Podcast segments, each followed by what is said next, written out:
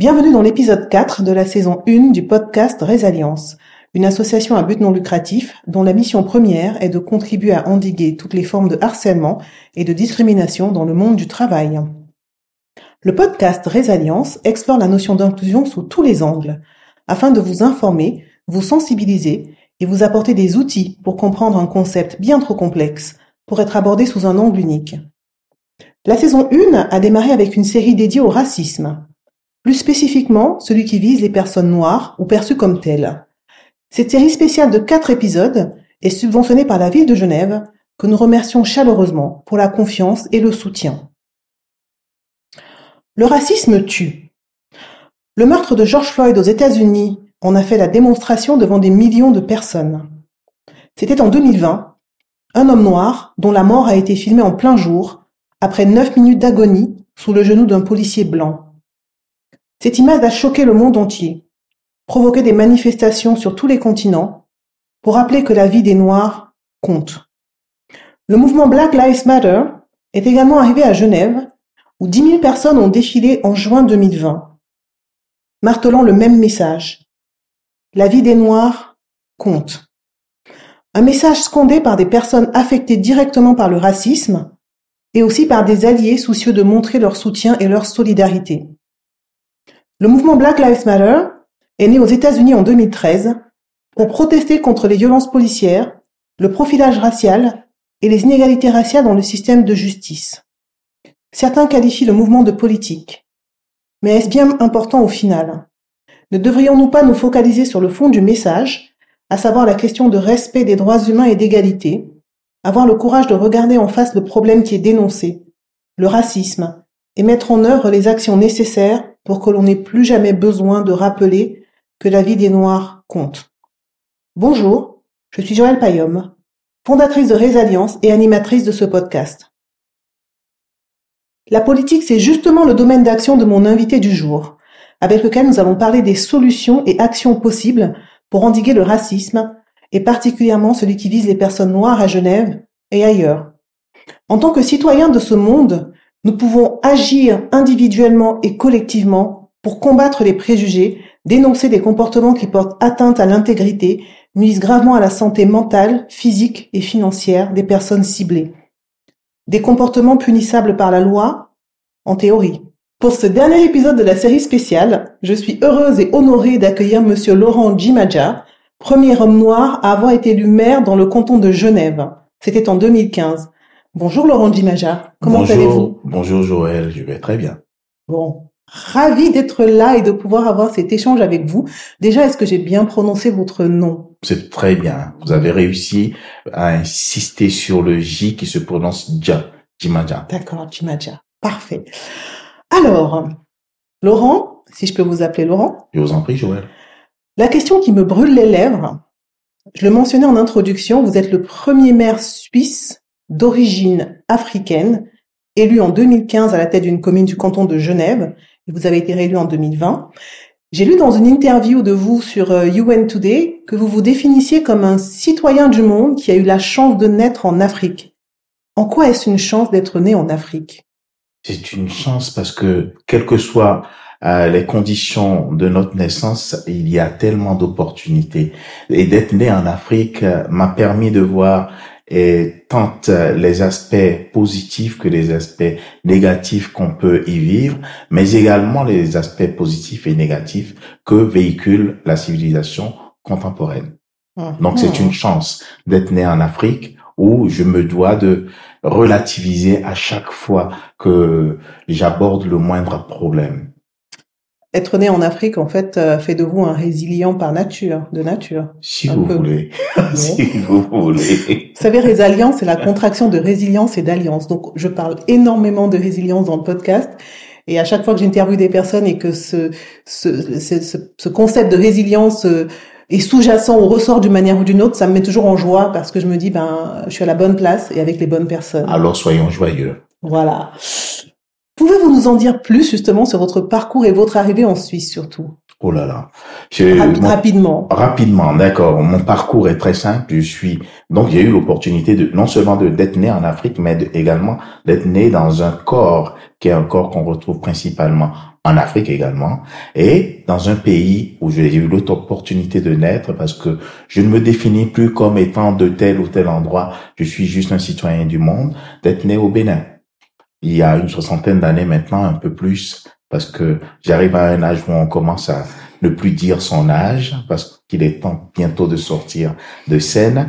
Et j'ai eu la chance aussi de vivre certaines périodes dans mon pays, dans euh, la période juste post-coloniale, où la colonisation n'était plus très présente, mais les adultes de l'époque avaient encore des comportements un peu d'une forme de servitude, d'une forme de, de complexe d'infériorité vis-à-vis euh, du, du colon, parce qu'il y avait encore des, euh, des expatriés, on les appelait à l'époque des coopérants.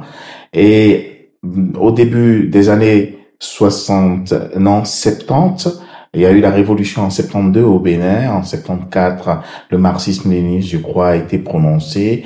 En 75, le pays qui s'appelait Dahomey a changé de nom. Et la panique des citoyens a fait que je me suis retrouvé hors du Bénin. Mhm. J'ai donc fait mon bac au Togo. Ensuite, j'ai été au Sénégal où j'ai fait mes études supérieures. Cela m'a permis de connaître un tout petit peu plus que mon pays natal, mais un bout d'Afrique également. On va en rester là. Et vous me demandez aussi comment je suis venu en Suisse. Mhm. Ben, après mes études, je suis rentré au Bénin. J'ai rencontré une femme qui se trouve être une femme genevoise. Je suis venu en vacances et me voici ici depuis. J'ai pris presque perpète puisque je suis là depuis un peu plus de 30 ans maintenant. Et pour paraphraser Senghor, j'ai pas épousé une blanche, mais j'ai épousé, j'avais épousé une femme. Donc c'est l'amour qui vous a amené en Suisse. Exactement. C'est beau ça. Et ensuite, comment êtes-vous entré en politique et pourquoi la politique? Justement, j'avais pour j'avais l'ambition de me consacrer un peu à la vie citoyenne depuis tout petit et, et certaines choses me préoccupaient. Euh, je trouvais injuste que certains enfants qui étaient autour de moi n'aient pas autant de facilité que euh, ma petite personne. Mon papa connaissait la plupart des notables de la ville où nous vivions. Nous avions beaucoup de facilité. Nous parlions déjà français à la maison parce que je suis d'une génération où il fallait passer parler français pour réussir et nos parents en étaient convaincus. La conséquence, c'est que nous ne parlions aucune langue africaine.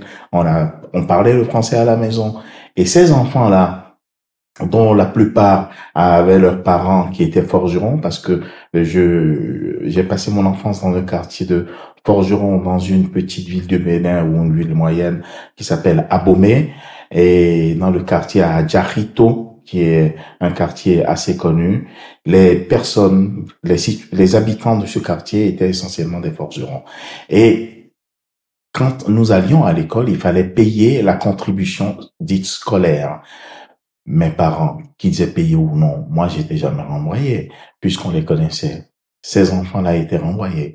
Et pour, pour pouvoir payer leur contribution, les parents devaient fabriquer des houes, les enfants fabriquaient des petits couteaux, allaient au marché qui a lieu tous les cinq jours, parce que ça continue euh, aujourd'hui, avaient et utilisaient l'argent qu'ils avaient pu collecter au marché pour payer la contribution. Je ne mhm. vous cache pas que certains enfants n'ont pas été à l'école. Et je trouvais cela profondément injuste. Je me disais qu'il fallait trouver une solution. Et mon père faisait un peu de politique également. Je pensais qu'on pouvait changer la société ainsi.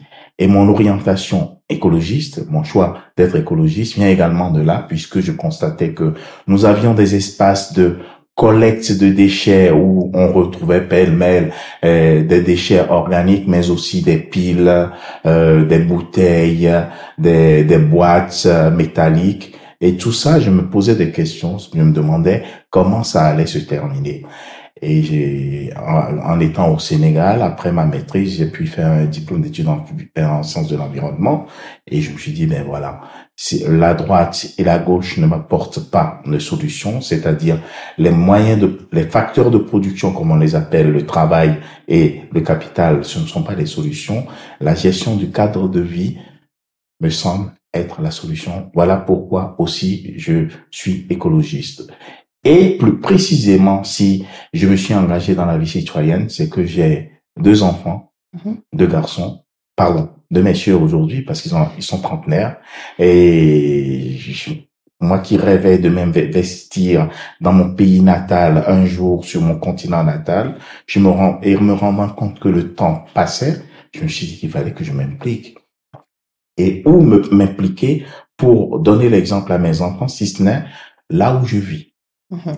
Alors en 2003, j'ai été candidat au conseil municipal sur la liste des écologistes, j'ai été élu et mes enfants m'ont vu évoluer de conseiller municipal à aujourd'hui conseiller administratif. Excellent. Je reviens sur un, un, mot que vous avez utilisé quand vous me racontiez le parcours et la genèse en fait de votre passion pour la politique. Vous avez dit j'ai trouvé profondément injuste que des enfants ne puissent pas aller à l'école et être éduqués. Donc c'est la notion de justice qui voudra et qui vous porte en fait. Toujours. Aujourd'hui encore, cette notion-là est au cœur de mes engagements. Je ne trouve, je, ne trouve toujours pas normal que certains soient privilégiés et d'autres non. Mm. Quand je vais euh, au Bénin, je ne trouve pas normal que le citoyen qui ne parle pas français n'ait pas voix au chapitre. Mm-hmm. Et je pense que sur ce continent-là, parce qu'il faut pas oublier d'où l'on vient, euh, il y a un travail à faire, un travail à faire pour prendre en considération la citoyenneté de ces personnes, parce que je considère que chacun a sa part de responsabilité dans la gestion de la citoyenneté mhm. et que chacun est citoyen. Et la citoyenneté de certains est bafouée par ceux qui ont été à l'école et ont appris, comme dit Chaka Khan, l'art de vaincre sans avoir raison. Parce qu'ils ont été à l'école et ils sont en train de vaincre ceux qui n'ont pas été à l'école en leur imposant un modèle qui n'est pas forcément celui que ceux-là comprennent. Et très bonne transition pour revenir sur le sujet du jour, le racisme anti-noir. La citoyenneté de certaines personnes est bafouée dans un pays lointain, le Bénin, vous parliez. C'est cela. Aujourd'hui, nous sommes en Suisse. L'Afrique en général, d'ailleurs. Aujourd'hui, nous sommes en Suisse. Oui. La citoyenneté de certaines personnes se trouve également bafoués pour une autre raison. C'est pas parce qu'ils n'ont pas appris le français ou qu'ils ne parlent pas français, parce qu'ils ont la peau, ils ou elles ont la peau noire. Alors vous, en tant que premier noir à avoir été élu maire dans le canton de Genève, ça fait de vous un pionnier d'une certaine manière. Est-ce que c'est lourd à porter? Vous posez la question comme ceci, évidemment, ça me paraît subitement lourd à porter. Mais en réalité, c'est c'est quelque chose d'assez léger et d'assez normal pour moi. C'est parce que euh, vous, vous m'entendrez jamais me plaindre de racisme d'ailleurs, mm-hmm. parce que j'estime que, comme tous les Noirs, toutes les personnes différentes, même les femmes, parce que il euh, n'y a pas que les Noirs qui sont ostracisés, les femmes l'ont subi euh, et le subissent aussi dans les sociétés où les Noirs sont majoritaires. C'est pas parce que vous êtes une femme que je le dis. Je le dis parce que c'est un constat. Mm-hmm. Je ne me plains pas parce que toutes ces personnes-là développent des moyens de survie, mm-hmm. des moyens de, de contournement. Mm. Euh, et je crois que face à des propos racistes, on trouve toujours euh, une pirouette pour dire que c'est pas grave. Sauf, sauf qu'en cas exceptionnel où je, je, me permets parfois de demander à certaines personnes ou de leur dire, mais quand même, toi non plus, tu parles pas ainsi. Ça suffit amplement. Donc, ce qui veut dire que vous, même étant mère, vous vous êtes quand même confronté personnellement et directement à cette question de racisme. Vous savez, le micro-racisme, euh, par exemple, lorsque euh, quelqu'un pense être votre ami et vous dit ah ben dis donc toi on te voit pas dans le noir, c'est c'est hmm. c'est quelque chose de de drôle pour tout le monde parce que la hmm. major on est dans une majorité qui peut le penser, mais quand même pas mes amis. Et le racisme, comme je dis souvent à ceux qui me côtoient, c'est moins mon problème à moi que celui de mes amis d'ailleurs. Et quand j'en arrive à faire une remarque comme celle-là, ça signifie que cette personne a un peu dépassé les bornes. Mais je ne réagirai jamais violemment à cela parce que ça n'est pas dans ma nature, c'est pas mon tempérament. Voilà comment je, je vois la chose. Euh, il y a quelques années, je croisais souvent des personnes qui, par le regard, me montraient que ma place n'était pas là mais la Terre est suffisamment grande et étant un citoyen du monde, je pense que euh, il faut il faut laisser ces personnes à leurs problèmes. C'est plus elles qui ont des problèmes que moi. Moi, je suis bien dans ma peau. de toute façon, je peux pas la changer, vous savez. Je, je vois que vous, dans une interview, j'avais lu que vous, vous disiez que vous vous amusiez des préjugés. Et la manière dont vous avez répondu justement et l'exemple que vous avez donné par rapport au, fait qu'on vous ait dit, bah toi, on te voit pas dans le noir. Je, voilà, ça démontre effectivement que vous en amusez. Mais est-ce que, est-ce qu'on peut vraiment toujours réellement s'amuser des préjugés? Est-ce qu'il n'y a pas un moment où ça, ça va un peu trop loin? Absolument. Ça, ça va toujours trop loin. Mais que voulez-vous face à la bêtise? Il faut opposer l'intelligence. Je pense qu'il est beaucoup plus intelligent de réagir en interpellant euh, quelqu'un qui a qui tient inadéquat plutôt que de lui dire que c'est pas normal. Mm. Parce que de lui dire que c'est pas normal le force à justifier ce qu'il dit. C'est une plaisanterie ou autre. Euh, D'accord, c'est une plaisanterie, mais elle est pas de très bon goût. Et de lui faire cette remarque-là en lui disant, mais pas toi non plus, pas toi. Euh, tout le monde peut le parler ainsi, mais pas toi. Je pense que ceux qui vivent euh, de la façon la plus difficile ces, ces propos-là, ces comportements racistes, c'est plus euh, les, les, les jeunes, surtout ceux qui sont ont vécu longtemps ici mm-hmm. et qui sont convaincus qu'ils font partie de la société mhm. et qu'ils ne réalisent pas qu'ils sont différents, un tout petit peu différents. Et j'ai un ami qui me disait, mais tu sais, nos enfants ne réalisent pas qu'ils sont noirs. Je lui ai dit, oui, c'est vrai, ils réalisent pas parce que parfois, ils croisent un noir, ils commencent à, rigoler. Et, ou bien ils entendent quelqu'un parler, poser euh, quelqu'un qui a un accent, avec un accent, oui. avec un accent, il, se marre. Euh, je, moi, ça me fait beaucoup rire parce que le monde est le, le, monde est assez grand pour que nous puissions nous marrer les uns des autres. Et, mais le racisme n'a pas de place hmm. dans une société qui se veut harmonieuse. Surtout quand c'est c'est des propos ou des comportements blessants. Mm-hmm. Et je pense que la loi doit pouvoir s'appliquer de la façon la plus euh, vigoureuse.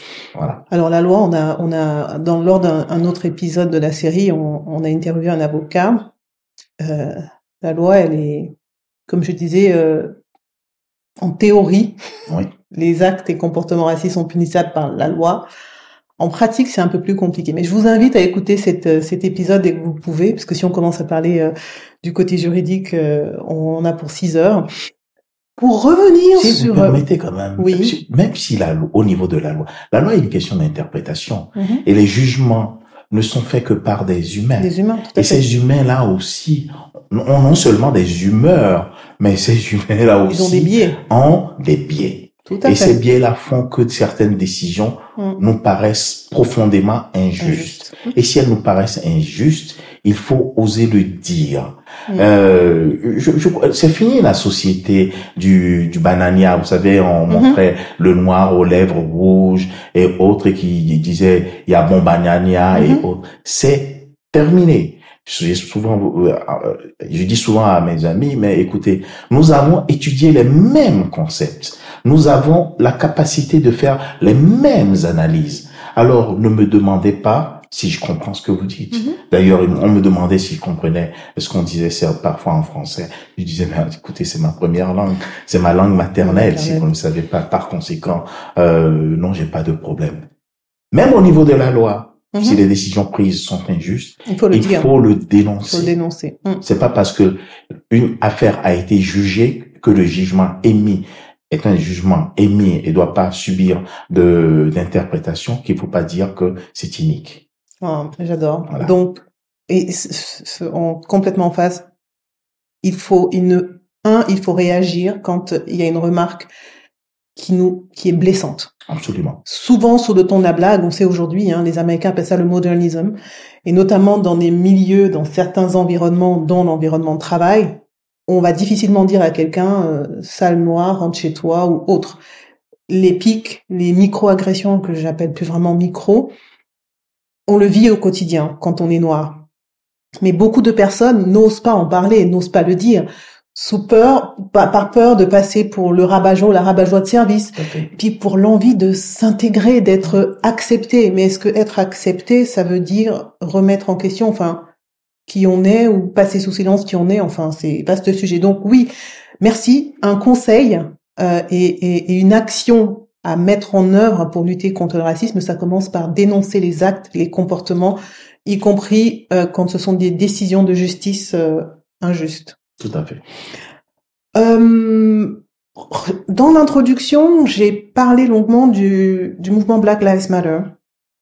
Donc en 2020, le meurtre de cet Afro-Américain, qui a été un, un, un, une véritable onde de choc. Comment vous, est-ce que vous l'avez vécu depuis Genève, à titre personnel et en tant que mère? Um, euh, et, c'est ce, ce, qui est arrivé et qui arrive un peu trop souvent est quelque chose qui me touche personnellement et j'aime pas trop en parler parce qu'il y a trop de personnes qui sont systématiquement euh, jugées par, du fait de la couleur de leur peau.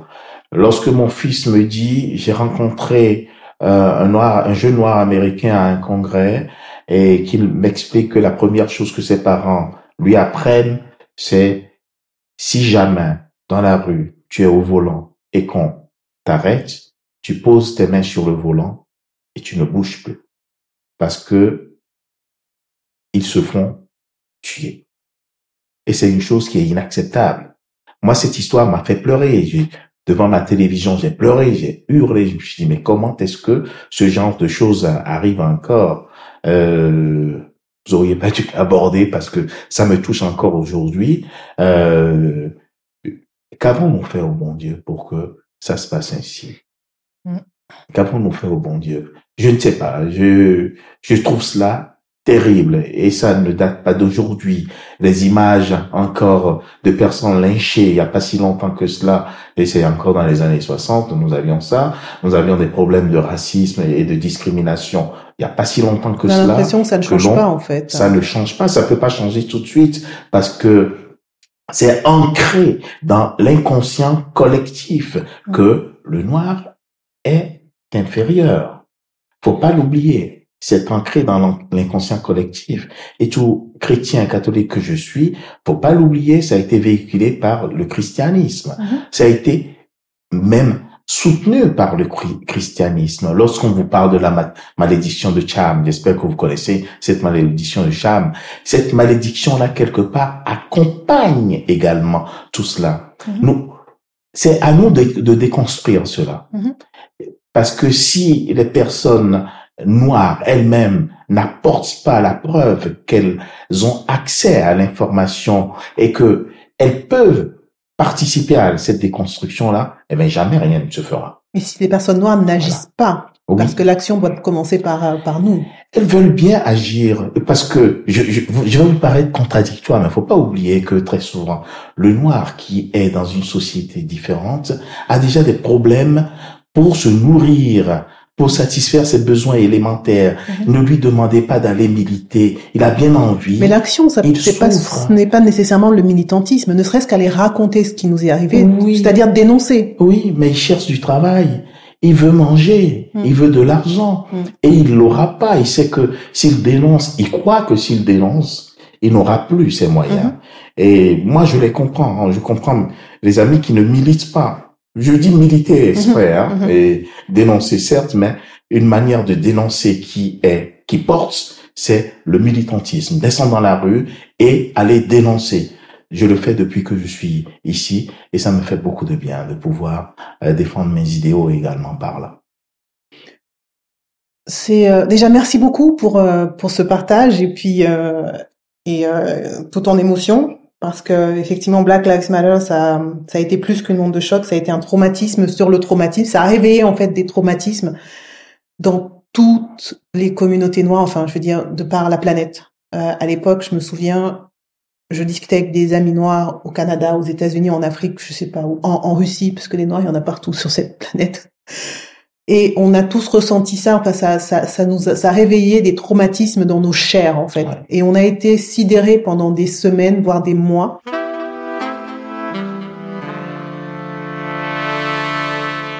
En Suisse, il y a eu 10 000 personnes qui ont marché Euh, c'était, de ce que j'ai compris, c'était l'une des plus grandes manifestations qui est connue, enfin, en Suisse, à Genève, pardon, qui est connue Genève.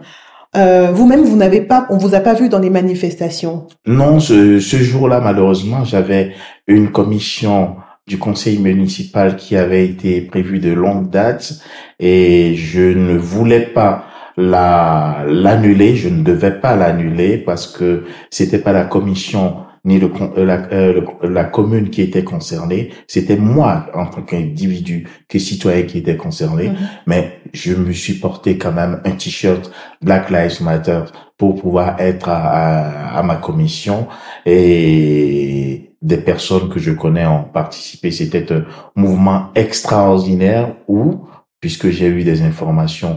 Euh, mon fils qui est ici y a participé également. J'ai vu des jeunes se mobiliser et dire ça nous concerne. Mm. Des jeunes métis se mobiliser et dire ça nous concerne et nous y allons pour faire la sécurité parce que nous avons appris que certaines personnes veulent saboter notre mouvement. Mm. notre mouvement, c'est une mm. appropriation, mm-hmm. donc se sont engagés et ce mouvement s'est très bien déroulé. C'était pendant la période du Covid. Hein. Mm-hmm. Mm-hmm. Et il y a eu pourtant cette mobilisation et ce rassemblement de plus de 10 000 personnes.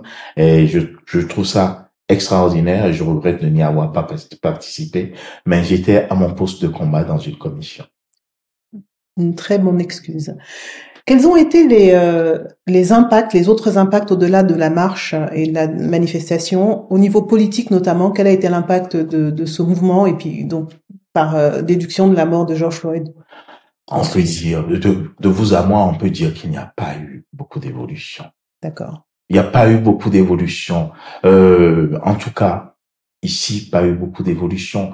Euh, il y a certaines personnes qui sont surprises de cette mobilisation et qui pensent que euh, ces afrodescendants font trop, alors que ce n'est ce n'est pas vrai. C'est des gens qui, euh, comme dit David Diop, euh, courbe les chines pratiquement, euh, essaie de passer inaperçu, s'excuse presque euh, d'être là, comme dit Brel, alors que ils se sont battus pour dénoncer quelque chose que tout le monde a vu mm-hmm. et qui a touché tout le monde, blanc comme noir. D'ailleurs, cette présence-là, euh, la manifestation était pas une manifestation de noirs mm-hmm. uniquement. C'était une manifestation c'était une manifestation citoyenne. Complètement. Il y avait des citoyens de partout qui étaient mhm. là, des gens qui sont venus de partout, de tous les cantons, mhm. pour venir manifester à Genève. Et montrer leur solidarité, c'est excellent. C'était, c'était beau, hein. enfin, c'était magnifique. Et c'est ainsi que les choses devraient se passer, je crois, pour dénoncer le monde dans lequel nous sommes, en tout cas, les pratiques mhm injuste mhm. qu'il y a dans le monde où nous sommes et dénoncer certaines assertions que nous avons depuis bien trop longtemps. C'est bien beau de sortir le discours de Martin Luther King, euh, Have a Dream, mais c'est pas suffisant il faut que le dream, que le rêve se réalise aujourd'hui. Je dis toujours, il faut passer de, ça va passer de l'intention euh, à l'action et de la parole aux actes concrètement. Euh, depuis le 31 août 2021, il existe une journée mondiale qui est la journée mondiale des Afro-descendants. Est-ce que vous diriez que la création, le lancement de cette journée spécifique est liée au meurtre de George Floyd ou c'était un hasard euh, Non. Non, non. Voilà, c'est pas. Non, non, c'est c'est c'est il faut dire que la mort de George Floyd a joué comme un détonateur ou un catalyseur, mais c'est c'est un c'est une journée internationale mm-hmm. qui qui qui n'était pas suffisamment célébrée qui était célébré dans des milieux un tout petit peu restreints, un peu un, peu trop cachés. Mm-hmm. Il est bien de mettre maintenant sur une lumière, parce que c'est des lumières. Hein. La lumière, il faut la mettre sur le guéridon pour qu'elle puisse éclairer tout le monde. Et, et, quand il y a des, des choses injustes, il faut pas se cacher entre noirs et dire, tu as vu ce qui se passe? Et que les noirs se répondent toujours entre eux et c'est toujours ce que j'affirme, mais toi-même tu sais c'est comme ça. Non, il faut le dire, il faut le poser et mhm. que tout le monde puisse se rendre compte. Une journée, c'est bien, mhm. mais il faudrait que tous les jours soient des jours pour les humains, tout simplement. Et que tous les humains, d'ailleurs, mhm. tous les humains, parce que il n'y a pas que les noirs. Bientôt, on va créer une journée pour les blancs. Non, créons une journée pour l'humanité qui souffrent un tout petit peu trop. J'aime bien, moi, quand vous m'entendez parler, vous dites, il parle comme un curé. C'est pas ça, j'ai jamais fait de séminaire. Mais je pense que nous devrions nous battre pour soigner euh, notre humanité, mm. parce que cette humanité, elle est, elle est malade. Hein. Elle est malade depuis trop longtemps. Et parmi ces maladies qui la minent et la ruinent, c'est, il y a aussi le racisme et toutes les formes de discrimination. Merci de nous rappeler euh, à cette notion d'humanité qui est au centre de l'approche de résilience. Vous me tendez une perche pour parler de résilience, c'était pas le but, mais, mais je peux pas m'empêcher une fois de plus de me dire je suis vraiment en joie quand vous entend parler parce que ben, quand je présente résilience et je parle surtout d'inclusion, je dis ben en fait parler d'inclusion c'est parler de l'humain en fait. C'est se questionner sur la notion d'humanité et qu'est-ce qui fait que moi je suis un humain et comment je reconnais l'humain en l'autre, quelles que soient ses différences visibles ou pas. Enfin, on va arrêter parce qu'après on va nous accuser de faire euh, voilà. Alors je, tout à fait d'accord. Vous parler comme une. je vais commencer à prêcher. Alors revenons à notre sujet. Je sais que vous êtes également membre de la FANG qui a été fondée en 2022 euh, Pouvez-vous nous parler de la genèse de cette fédération? Donc, Et déjà, la FANG, qu'est-ce que ça veut dire? La fédération, la FANG, c'est la Fédération des associations d'afro-descendants et noirs de Genève, mhm. que j'ai l'honneur de présider. Et parce qu'elle est jeune, je crois qu'on m'a donné cette présidence parce que je suis vieux et qu'on m'a donné cette présidence parce que je suis conseiller administratif et que je n'ai pas d'ambition, d'autres ambitions que cela. Et c'est la FANG est née de deux rencontres qu'il y a eu, je crois, de, en tout cas deux rencontres avec les autorités de la ville de Genève et du canton de Genève, euh, Monsieur Thierry Apotello pour le canton et chargé de la cohésion sociale, et Monsieur Alfonso Gomez, chargé de l'agenda 21 notamment pour la ville de Genève, qui ont voulu rencontrer des associations d'afro-descendants et de noirs de Genève. Il y a eu deux rencontres. Et à la suite de ces rencontres, il y a eu de l'entre-soi. Des, les associations se sont retrouvées entre elles, en tout cas des membres des associations, et ont posé euh, comme euh, ont posé quelques principes, dont notamment le besoin d'avoir un interlocuteur principal, privilégié, qui soit un interlocuteur des autorités. Sinon, chacun y va de sa petite euh, demande, de ses petites doléances, mais cette la satisfaction de ces doléances ne, ne, ne font pas vivre euh, la communauté des personnes noires. Il faut faire quelque chose de peu plus qui permette de travailler ensemble.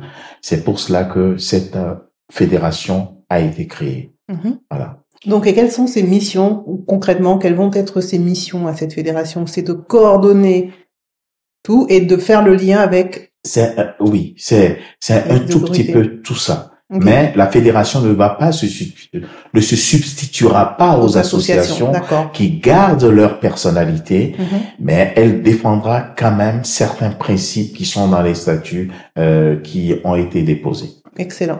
On mettra le lien vers le, le futur site internet de l'association parce que je sais que c'est en cours de réalisation. Euh, pour que les gens puissent aller regarder s'ils veulent euh, en savoir plus.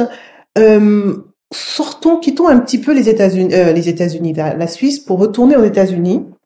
En mai 2021, pour célébrer le deuxième anniversaire de son élection à la tête de la mégalopole américaine de Chicago, Lori Lightfoot, qui est une femme noire, donc maire de Chicago, a décidé d'organiser une séance d'interview réservée aux journalistes appartenant aux minorités. Son but, c'était de lutter contre le manque de diversité dans certains milieux professionnels, en particulier les médias. Alors, qu'est-ce que vous en pensez et est-ce que vous pensez qu'on doit en arriver là pour sensibiliser les gens aux différentes formes de discrimination?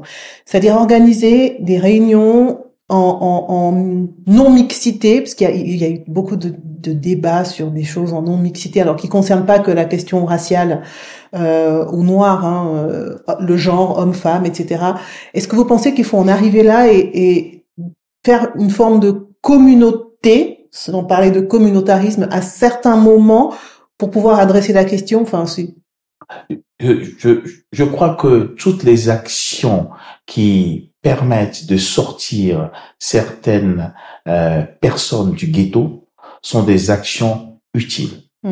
Euh, si vous allez dans certains pays, jamais une femme n'interviewerait n'interviewerait un homme. Il mm-hmm. faut pouvoir le faire et, et de permettre à une personne latino euh, d'interviewer c'est pas mal de permettre à une personne handicapée, parce que ça mhm. existe aussi. Il y a une émission d'ailleurs sur euh, les membres, je crois, où des personnes handicapées moteurs qui sont dans un centre interviewent, invitent des gens et les, organisent une interview. Je trouve ça formidable parce que ce sont aussi des citoyens. Ils font partie également de l'humanité. C'est ce qu'on appelle en, en fait, ce qu'ils appellent aux États-Unis affirmative action et action positive et non pas discrimination. Je suis moins favorable au terme discrimination positive, mais action positive.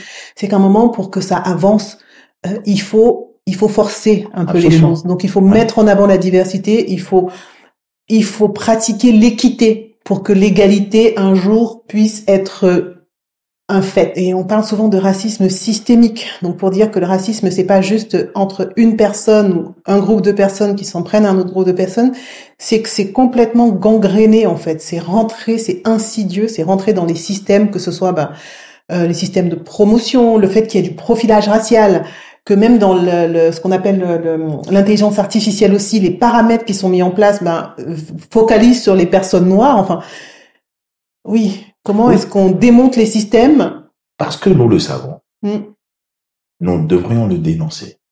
Et parce que nous le dénonçons, nous devrions amener les personnes, parce qu'il faut pas se voiler la face. Certains, certaines personnes qui nous ressemblent aussi essaient de violer les règles. Il faut pouvoir les amener aussi mhm. à leur dire, nous, nous avons le devoir d'être exemplaires.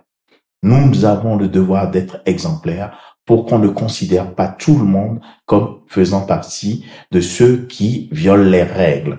Certes, la société ne nous a pas fait de cadeaux depuis des décennies, voire des siècles, et ça ne concerne pas que la Suisse. Le racisme systémique est un racisme qui vient de loin. Je vous ai bah, parlé de la malédiction Cham. Mmh. Ça vient de très loin. Mmh, mmh. Lorsque euh, une personne voit quelqu'un qui est noir commence par dire que parce que cette personne est noire, elle n'est pas jolie. Mmh. Parce qu'elle est méchante. Elle est... elle est méchante, elle fait peur, mmh. elle est forcément dangereuse, mmh. brutale, violente.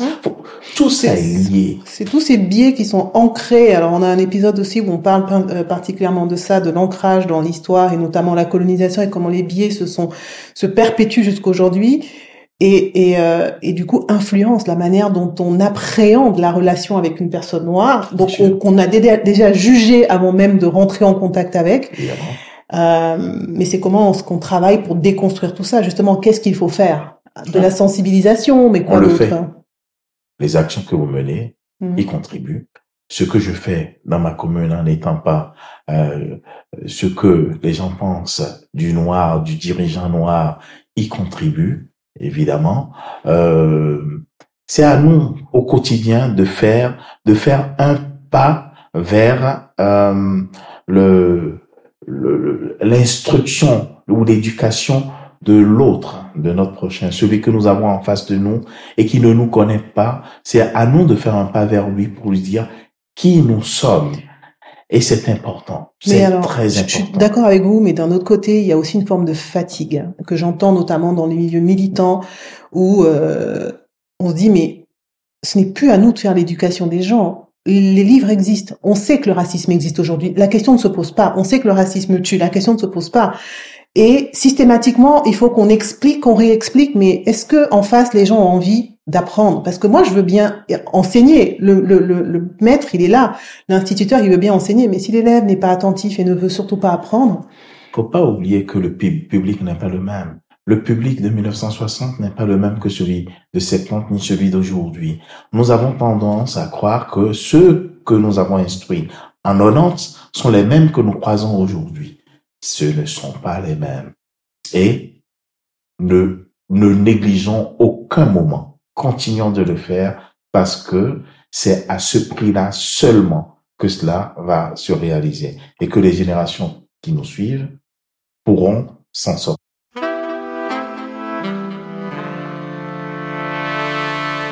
Omar Sy, avec le film Les Tirailleurs, euh, pendant la promotion de son film, il a osé évoquer une inégalité ou une différence de traitement qui est faite dans l'accueil des réfugiés en fonction de leur origine ethnique, pour ne pas dire de leur couleur de peau.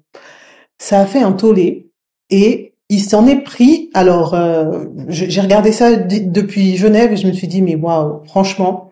Alors, ce qui est très positif par contre, c'est le nombre de personnes qui sont montées au créneau et d'autres journées, autres médias, pour dire, mais attendez, vous êtes en train de manipuler et de, détourner sa parole. Il n'a jamais dit qu'il fallait pas accueillir des Ukrainiens, parce que c'est l'histoire entre, on l'a vu, hein, euh, la guerre en Ukraine et tout le monde a pu constater que ben, l'ouverture des frontières et que on, voilà, enfin l'accueil des réfugiés. L'ouverture des frontières, vous savez, vous savez quoi?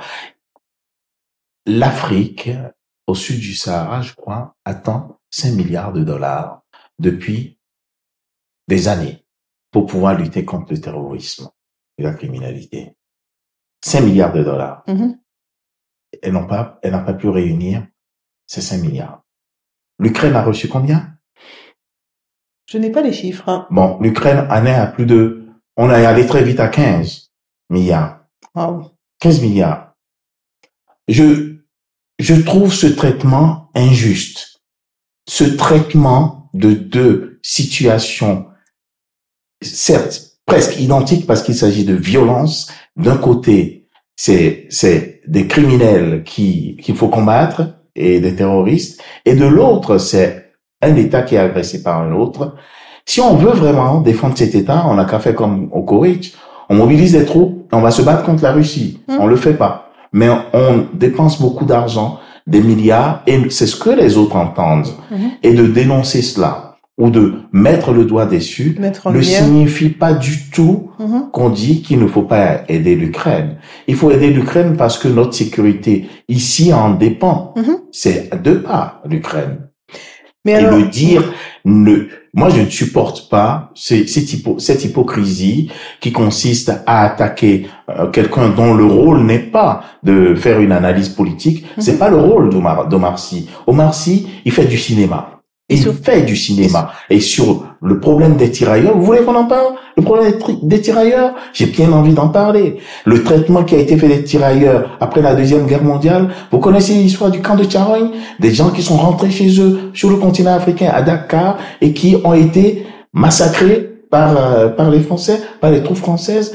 C'est connu ça. Le blanchiment des troupes à Paris, c'est connu ça. Il y a beaucoup de choses. Les traitements, euh, les salaires, les soldes mhm. qui ont été reçus, c'est connu. Il y a un traitement injuste qui a été fait. Mhm. Mais il faut le dire. Seulement qu'il faut pas laisser un cinéaste le dire. C'est pas son rôle. Le cinéaste a parlé de quelque chose euh, qu'il a constaté. Est-ce qu'il faut pas le laisser dire Il faut. Il, c'est bien qu'il le, le dise. Il utilise sa, justement sa position et comme il l'a dit à un moment, quand on n'est pas en il a et aujourd'hui, il est suffisamment indépendant oui. et surtout financièrement pour pouvoir justement dénoncer certaines choses sans avoir peur, parce qu'il n'est pas en train de se dire comment je vais payer mes factures. Ce qui est important, c'est que d'autres personnes se rallient à lui justement pour une fois de plus dénoncer les inégalités, dénoncer les injustices, dénoncer les discriminations, mais j'ai l'impression que quand on dénonce les discriminations, déjà, c'est pas c'est compliqué de dénoncer les discriminations dans la société, mais particulièrement quand elles concernent les Noirs, ça, j'ai l'impression que ça réveille un, une espèce de blocus, de, de rejet très violent, et, et j'arrive pas à me l'expliquer. C'est pourtant simple. C'est pourtant simple. Euh, D'une part, ceux qui sont les plus intelligents des, des Noirs, qui sont, qui ont les outils pour se battre, contre ces discriminations ne le font pas. Et est-ce par lâcheté ou par manque de courage donc par lâcheté ou bien par euh, cécité, je ne sais pas. Mais une chose est sûre, nous avons beaucoup de personnes noires qui sont outillées pour se battre, pour descendre dans l'arène, comme moi j'aime bien dire, descendre dans l'arène et se battre. Mais ne le font pas. Le mot dignité mm. est très important dans la vie. Mm-hmm. La dignité. Lorsque vous l'avez perdue, vous n'êtes plus rien. Alors battez-vous pour votre dignité. Chaque jour, il faut se battre pour sa dignité. De pouvoir dire que le traitement fait aux tirailleurs, on dit sénégalais, mais c'est les tirailleurs africains, est un traitement injuste, n'est pas du tout euh, quelque chose de méchant. C'est, c'est, la réalité. Le traitement qui est fait aujourd'hui aux migrants euh, est un traitement qui est un traitement qui, qui, qui est discriminatoire. Mhm. Il y a des gens qui auxquels on accorde tout de suite Mhm. euh, le bénéfice du doute, donc on les accepte, Mhm. et les autres sur lesquels on émet des doutes tout de suite, alors qu'il y a des milliers de jeunes Africains qui sont morts dans la Méditerranée. J'espère que vous le savez et que ça continue. Bien sûr que c'est pas la faute à- au pays où ils viennent, c'est la faute aux dirigeants de leur pays d'origine.